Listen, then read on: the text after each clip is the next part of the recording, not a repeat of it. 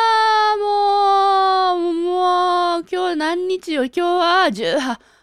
えこれ配信されてんのが11月の第1週の金曜日だから。もう11月ですか。なんか独り言で眠そうやから僕帰っていい 今 日。いやいやいやいやいや、言ってもらわないと困ります。おうおうおうなんかなんかどうしたの あっという間にうん11月になったなと。うんうんなんかいつもにましてだるそうにどうしたんですか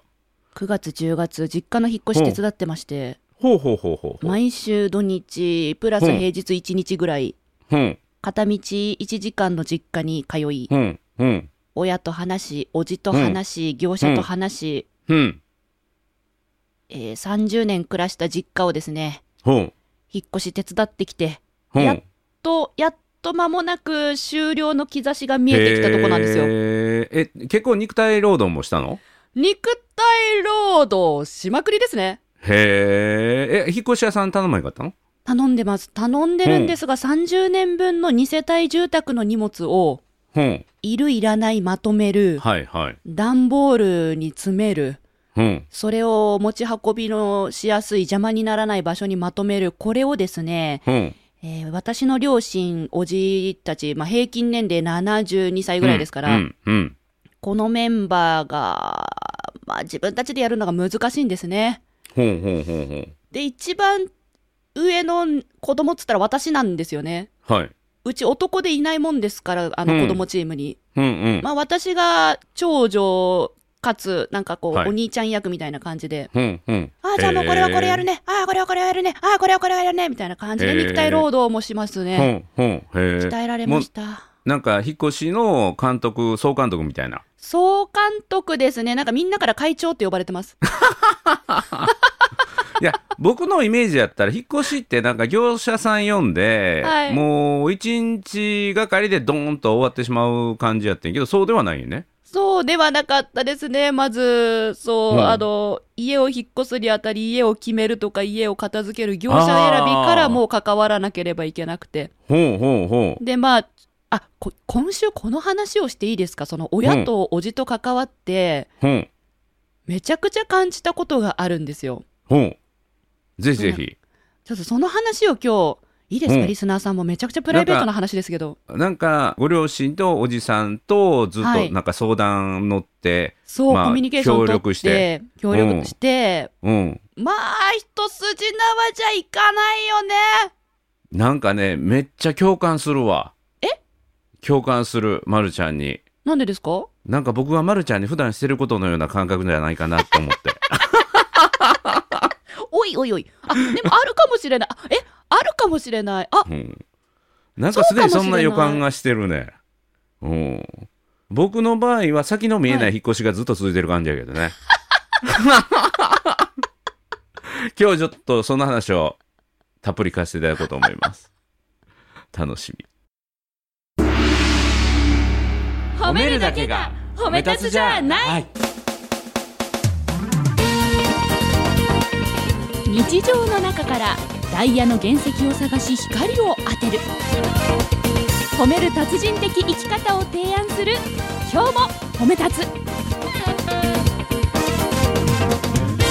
こんにちは。なっこも褒める褒める達人褒め立つこと西村孝之です。こんにちは褒め立つビギナーまるっと空気をつかむ MC の丸山久美子です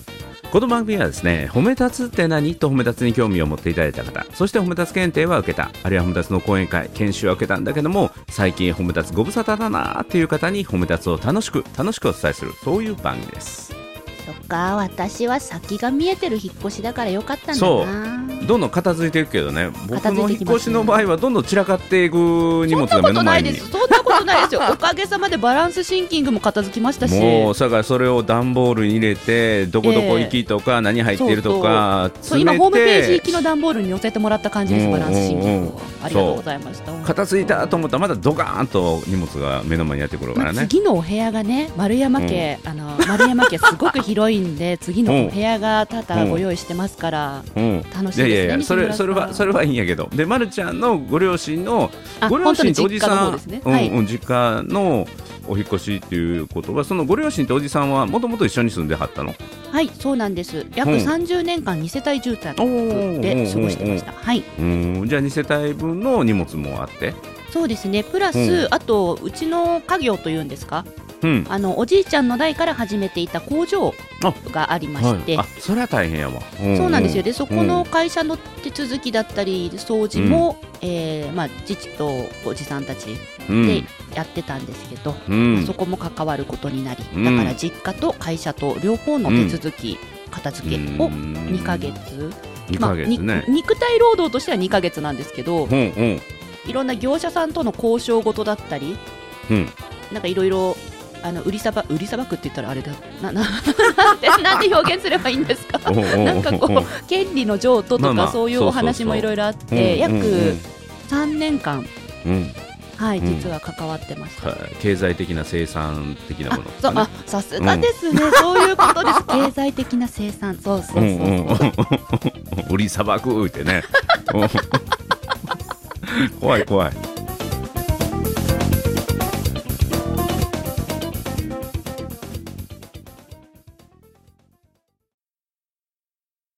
もう本当にですね、あの、うんインターネットで調べれば、ほう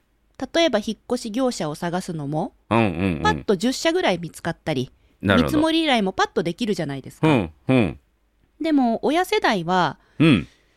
まあ、あの、事前情報として、まず、おじが74歳なんですね。おうはいで、うちの父が69歳で、うん母が65歳なんですうよ。んまだまだ若いよそれは60代若いんですよ。あの、見たう目んピンピンしてるし、メンタルもピンピンしてるし、うんあの、皆さんそれぞれ、あの、自分勝手、自分勝手じゃない、なんていうの、 こ個性的に、うんうん、とてもお元気なんですけれども、うんうんなんて言ったってこうう、んイン活タ動的ーやネねット、活動う的、んそう、活発、うんいいことなんですよ。うんネットがね、苦手なんですよ。へえあんまりそういうのこのはにい触れてこなかった環境だったのかな、そうなんです。で、ネ3ットを年ぐら必い要としない前から、そう、う3ん年ぐらい前から、あの、その、経済的な生産のお話が始まったもんですから、うんまあ、やり取りをする機会が私とも増えて、うんうんスマホに変えてもらったんですね。うんうんうんそこで初めてこう画面をスワイプっていうんですか、あの、あ指ーでふっと触って操作すはる、いボタン操作ではなく画面操作っていうのを3年前から練習し始めまして、はいやっとスマホで YouTube が見れるようになったんですよ。おーおーおーおーおーおーわかるイメージできるイメージできるイメージできますこのうん3年で。うんで、その皆さんにですね、今回、あの、ま、引っ越し先、引っ越すわけですから、うんちょっと電車に乗って引っ越し先を内覧行くなんてことがありますと、うんさあどうやって電車に乗ればいいんだろうかスマホで調べてみようじゃないかと。うんまるちゃんスマホ教室が開催されるんですね。おおーうんこの今いる駅から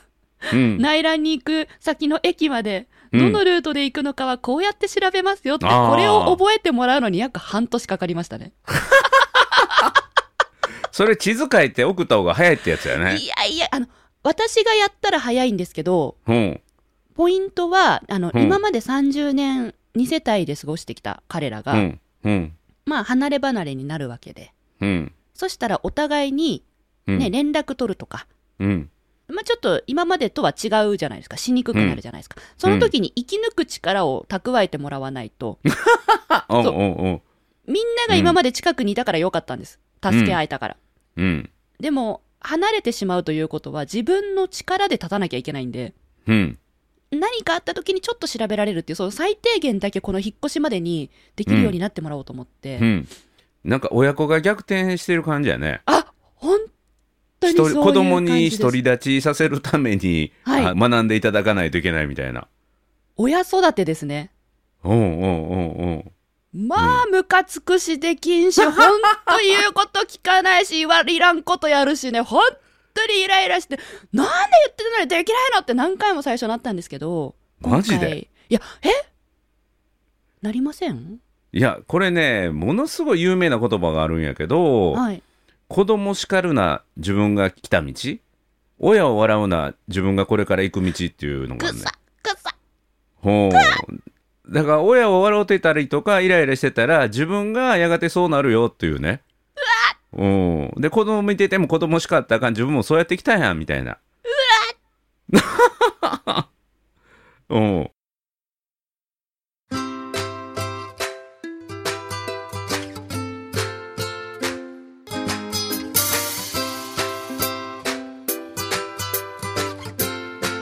今日も褒め立つ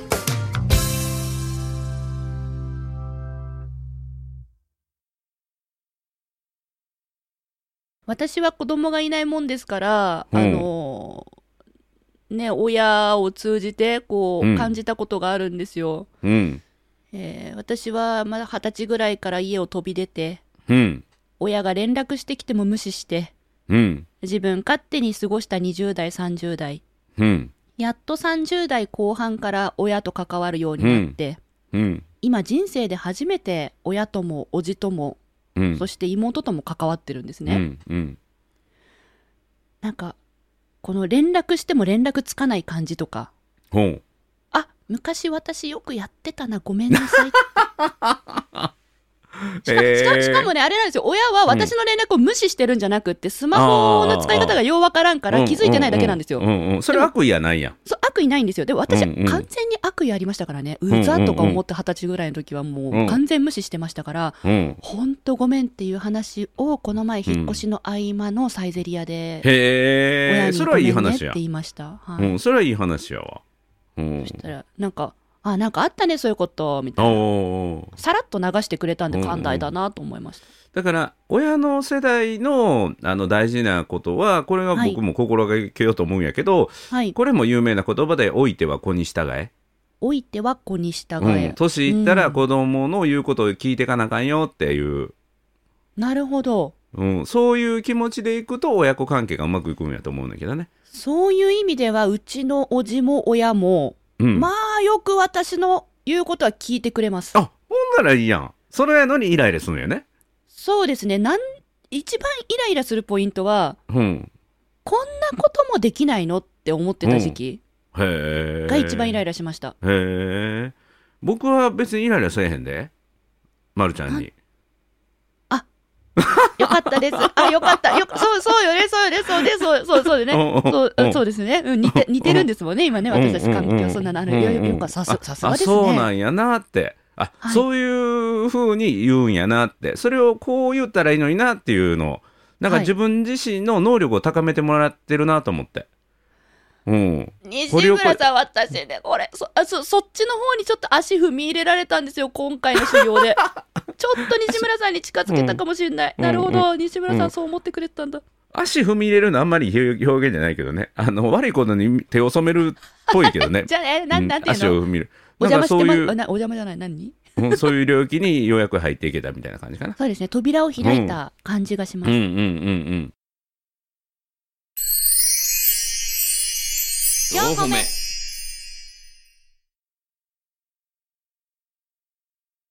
そうだからあそうかこうなっていくんやなとか、うん、自分もそうなるんじゃないかなとかねでも僕もあの、ま、るちゃんの親世代とまるちゃんのちょうど中間ぐらいにいるから、あ確かのにちょうどあの自分たちの子供に対してとか、はい。あのそれをちょっとずつ感じ出してるよ。うん、もうあの子供っていうのはやっぱり自分たちの進化したすあの存在やなと思ってああ、自分じゃできない範囲のことが子供さんの方ができたりそとうか。この前ふっと思ったのは、はいもし電気がなかったりとかねはい、はい、というかパソコンが使えなくなったらめちゃめちゃ不便やなとこう思うんやけどはい。だから今時の若い子なんかパソコンいらんよねいらんのですよ。うん、あーあのパソコンがなかったらスマホがあるっていうねはい。これ昔のねマリー・アントワネットのパンがなければケーキを食べればいいのにっていうので処刑された話とは 違うととは違うんよはい。本当にスマホの方を使いこなしてるんよね、うん、うん、ううんん。で例えばで言うと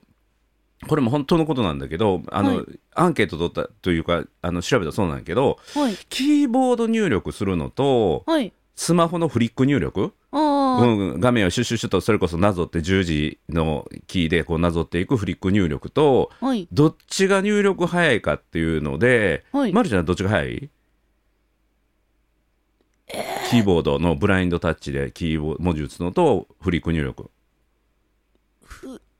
リックかなギリギリフリマジッでクかなギリギリあのあれなんですよキーボードだと私デリートキーを押してる方が多いんですよねどういうことああ打ち間違いね、打ち間違えてはいうんうんうん経験してるの方がすごうんいまあまあ多くて、まあ根本的にキーボードも遅いっちゅうやつやねそれねあそうそうそうそううんうんうん間違い打電ミスがすごい多いんですうよ、んいや大体のビジネスパーソンはキーボードが速いって言うんですよあ。ねブラインドタッチ上手ですもんね皆さんそうそうそうそうそれが今の学生たちははい圧倒的にあのフリック入力の範囲よ圧倒的にですかえそ圧倒的にですか私みたいそにう打電がミスする人じゃなくてうじゃなくそうてじゃなくてえ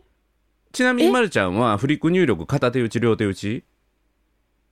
私今片手ですかうね、ん、両手打ちできるフリックの両手打ちがめっちゃ速いねいるいるいるいるいるいる、あうんうん電車で見かけますすそうごいなそれがと思ってそそれがもう次世代ですわ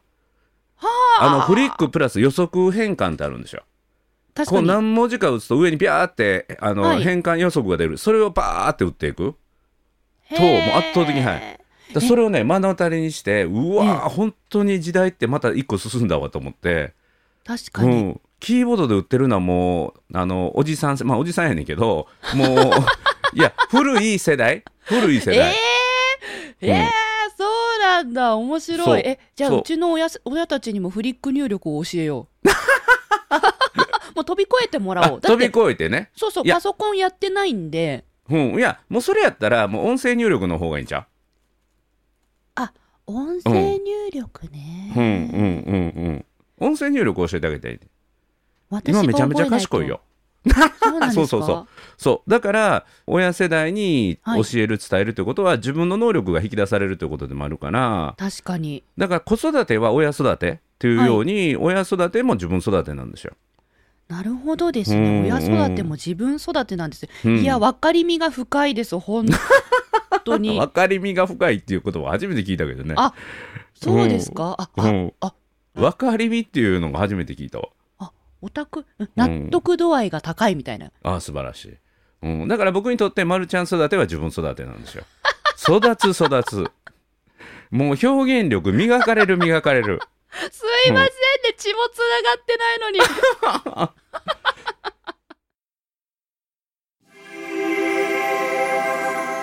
今日褒め。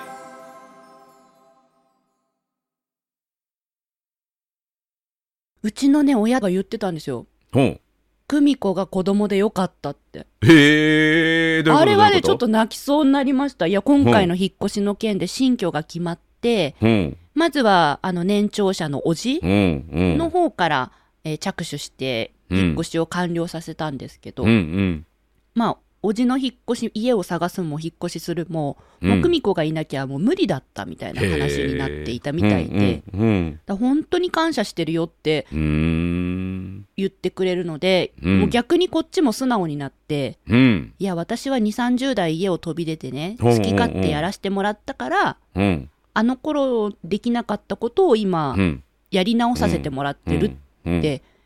いう話をしたら妹が横でケタケタ笑って、あ笑うんや感動して泣くんじゃなくてあ真逆ですね、もう、うんお姉ちゃんね本当にねもっとやった方がいいんじゃないみたい な本当いなかったもんね家にみたいなへー人生やり直してんだねとか言って、へえ神様は見てるよみたいなことを横からケタケタ笑って言ってくれるんで、へえ本当あのーできなかった分を今やりつつ素晴らしいいい話や人は変われるんやね変わりましたねうんおかげさまです構成あよ。の別に刑務所とか行かんでも変われるんやね人はねいい話やわ いや、今日褒めというね、強制プログラムがあります から、私には。そうか人格矯正プログラムやねこれねそうですうんね、人格矯正プログラム、ポッドキャスト番組、今日も褒めたちですね。あ、なるほど。うん、すごいね。今日のこの短い時間でもね、親に、なんていうかな、アドバイスすることは自分育てになるんだよ、自分の能力を引き出してくれることになるんだっていうイライラをね、解消できる術をね、もうすでになんかね、身につけてあるから、すごいよね。そうですね、親育ては自分育てという言葉がうん。しっくりきました。最初は、あの、できない、親ができないこと、例えば、スマホで電車を調べる。まあ、うん。できない、あ、で、こんなこともできないのって正直思いました。うんうん。うん。いや、当たり前のレベルっていうか、はいな僕らが当たり前に思うことが、親の、なんていうかな、あの、目から見たらっていうか、頭の中からしたら、もうそれはできないこと。そうになんなでっすてよくるっね。ていうねだから子供世代の当たり前が僕らにとってはめっちゃ難しいこととかねそうなんですよね。で、そこを私はまだあの、まあ、3年前とか、ね、スマホを教えた半年ぐらい前ぐらいからうん。は、まだちょっと私の方が未熟だったんでしょうね。全うん然その、できないことに対する理解が逆にできなくて、うんうんうんうん。こんなこともできないの嘘でしょうっんて、ちょっと引いたんですよ。うん。でもよく考えたら、親たちは電車を使わないんですよね。うんうん。だから調べることも必要ないんですよね。うんうん。、だからら、やってなくて当たり前であって、うん。うん、親たちの当たり前は、まあ、電車は乗らない、調べない、うん、私の当たり前は電車を使うから調べる、うん、まあ、当たり前が違うんですよ。うん。うん。ただ、えっと、今後に向けて、まあ、私がこれができた方がいいんじゃないかなって思うことを、うん。私の都合で教えるわけじゃないですか。うんうん。うん、これできるようになっといてねって、そしたうらコミュニケーション取りやすくなるからお願いねっうて、んだったうら、ん。私の当たり前に親を強制的に合わせちゃダメだと思ったんです。うんうん。なんか、その、これ当たり前だよっていうことって、すごい冷たい言い方だなって思いまああ。そう、当たり前って、なんとかな、時に残酷だったりすることあるからね。した。本当に残酷ですよね。うんこんなの当たり前だよとか、うこんん。なのできて当たり前じゃん、こんなの普通じゃんって言っちゃうことは、うん。なんか相手をすごく傷つけるんじゃないかなって、うんうん途中で気がついうて、ん。春ぐまらいるちかゃなんって目っていいの。目めちゃくちゃいい視力です。はい。へえ。だから視力いい人からすると視力の悪い人の、え、この字が見えへんのとかね。あー、うんありますね。字の、うん僕最近小さい字ほんま読めなくなってきて。へーはい。うん、そこにね自分自身がねできないことが増えていくと、イライラする人と人に優しくなれる人とね2種類あるんやけどはい。できるだけ僕は人に優しくなれるようになりたいなと思って、はい。うん、できないことが増えていくほどあ今までこれを先にできなくなってる人いるんだろうなとか。ああのハンディキャップがあってできない人もいるんだろうなっていうことになんか自分って残酷やったかもしれんなということを気づけるようになろうと思って、優しさが増しますね。うん、だからしかしなかなか難しいことやけどねうん4歩目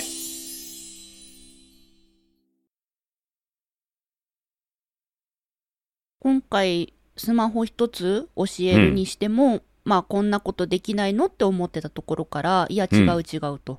うんあの、できないことをできないって認めさせる必要はないな。気がついたんですよへえそれ深いねどういう ことあの、うまく言葉にできなかったらちょっと翻訳をお願いします。うんうんうんえっとね、あの、あ、この人これができないんだって、こっちが見つけてあげたら、うんそれって、その人にとって、相手にとってですよ。うんあの、喜びの種見つけたみたいな感覚でした。だって、ほんえっと、何かできるようになったら、嬉しいじゃないですか。ほんうんなんか、例えば私だったら今まで、えっと、脚立に登って電球を変えたことって人生で一回もなかったんですよ。ほんほんしかも、うん脚立に一人で登るっていうことができないって思ってたんですよ。へえそほのん脚立は誰かに支えてもらって、ほんで危ないから慎重に登らないといけないから、うんうんま私あまあみたいな、そうだよねうなんんか突拍子もない人間には向いてないだろうなみたいな。ほんでも今回、まあ、引っ越しとかいろいろあって、一人で脚立を立てて、一人で注意深く登ったら、ほん1.5メートルぐらいまでだったら一人で登れることが発覚したんほですよ。んほんそしたらうんなんか知らないけど、見える世界が変わってます。そう ですよね。1.5メートル高いとこからね、いうんろいろ見れ見えるようになってるわけですけど、うんあ、こういう風に近所の景色見えたんだ、なんて、へえなんかできることが増えたら、見える世界が広がって、うんなんか嬉しいんですよ。自分は成長した気になったんですよ。うんうんだから、誰かの、他の人のできないことを見つけたら、それって、うんその人が喜ぶチャンス、おっていーうか、喜ぶ種を見つけてあげたってことなんだろうなって最近分かってきて、ほんで、親がスマホができない。じゃあ、うんあもしこれができるようになったら、うん親はきっと、私こんなにハイテクになったって、おードヤ顔できるだろうなとか、うんお友達との話も入っていけるようになるだろうなってうん思ったから、うんできないことを、なんでこんなこともできないのってうん踏み潰しちゃうのはうんもったいない。うんあ、そうなんだ。そうだよね。今まで使ってなかったもんねって一回受け入れて、うんこうやってね、使うとね、こういうふうに便利なんだよって言ってあげて、うんで、親がそれを便利だねって言ったら、うん来たっておー便利だって今言ったね。じゃあちょっと一緒にやってみようかって言って、へえまあ、3回ぐらい一緒にやるじゃないですか。うんうんで、3日空いたら忘れんですよね。うんうんで、忘れるんだけど、それもまあできないことの一つじゃないですか。うんうん。言われたこと忘れちゃうっていうのもできないことの一つだから、これを、うんえなんで忘れるの信じらんないって言ったら、うん。また潰しちゃうから、うん。あ、まあ忘れるよね、わかるわかる、慣れてないもんねってまず受け入れて、うん。で、また3回ぐらいやるんですよ。うん。で、そしたら、あの、前回よりは早くできるんですよ。おーおー。っていうののを発見して、え、なんかこの前よりやってんの早いんだけどとかって言うと、うん。うん。いや、前一回やったからなんかできる気がするとか言ってくるんですよね。へえ。一丁前。に。そう、うんだから、え、ちょっと、うん何ちょっと一丁前にそんなこと言ってんのこの前できなかったくせにとか言いながら、うん。いや、そういうことを繰り返していくと、うん。へスイスイスイスイ調べるようになって、え。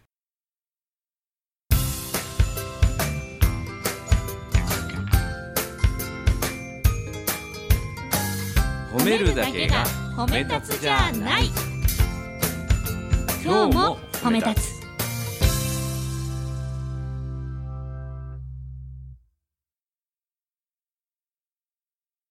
なんかめっちゃ教えんの上手やん。教え方を学んだと思います。素晴らしいそれってあらゆる人に何かを伝える時に共通するよね共通喜びしをます与えね。て、うん、あのメリットを理解してもらってはい。でコツっていうかあの、はいハードルを下げてあげて小さな成功体験、うんでそれを繰り返して気持ちよく何回もやるとできるようになる、はいでできたっていう成功体験をこう実感させてあげるっていうのこれはものすごく新しいことに挑戦する人の背中を押すっていうか手を引いてあげるのにものすごくいい伝え方を体験的に学んでるやん親育ては自分育てですからね。もう親に感謝しかないやん感謝しかないですよ。もうそれがもう、本当に些細なことで多々あるので、うん、だからそれを、あのー僕がいつもまるちゃんを見てて、はい。まるちゃんがこのチャレンジをするんやったら僕はどれぐらいのチャレンジをしないといけないかなっていつも思うように、えまるちゃんも親の成長を見ながら自分もこの親が新しく使えなかった機能を使えるようになったぐらいの成長を自分がチャレンジするならば何にチャレンジするかなっていう、うん、ことやね。脚立登れるよう になったあとね、段ボールもね、運び方を覚えた。うんうんうんう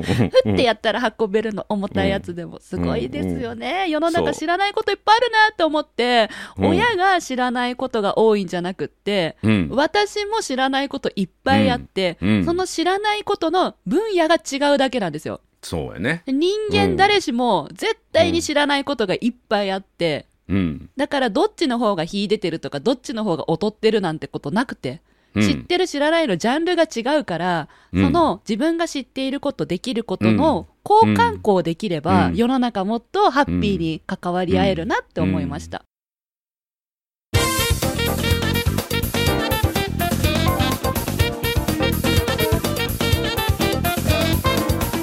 そう今回の引っ越しにはもう一つヒントがあってね、うん、それは何かっていうと成長しようと思うと、はいあのなかなか大きな成長っていうのはよっぽど自分が覚悟を決めないとできなかったりするんだけどはい環境を変えることによって成長のチャンスってすごくもらえるだから引っ越すという今までの自分の住んでたところから飛び出していくそれこそ土地も変わり建物も変わりで経済的な生産もして次のところでリスタートしていくっていうのはものすごい環境の変化やからそこに大きな成長のチャンスがあるなるほど、うん、で自分だけじゃなくて関わるまるちゃんのような娘であったりとか家族の成長も引き出すことができるので実は成長したかったら環境を思い切って変えてみるっていうのも実はヒントとしてあるのでよくそそのの辺言ちょっと来週葉は聞きますがそういうことかその辺ちょっと来週やりましょうか、お、うん、環境を変えて成長を引き出してみようみたいなねちょっと自習予告も込めながらえちょっと待って、えーそれでなんかじゃあ、ま、るちゃん引っ越しをしましょうとかってそういう企画にはならないですよね大丈夫ですよねそれはね引っ越ししなくていいけどどっか海外行くとかなんか新しいことにチャレンジするとかはいはいうん、圧倒的な DE できたらいいねを考えるとか、まあ、はいそういうことやろね。あはいえちょっと最近引っ越しお腹いっぱいなんで、はい、うんうん、ちょっとまた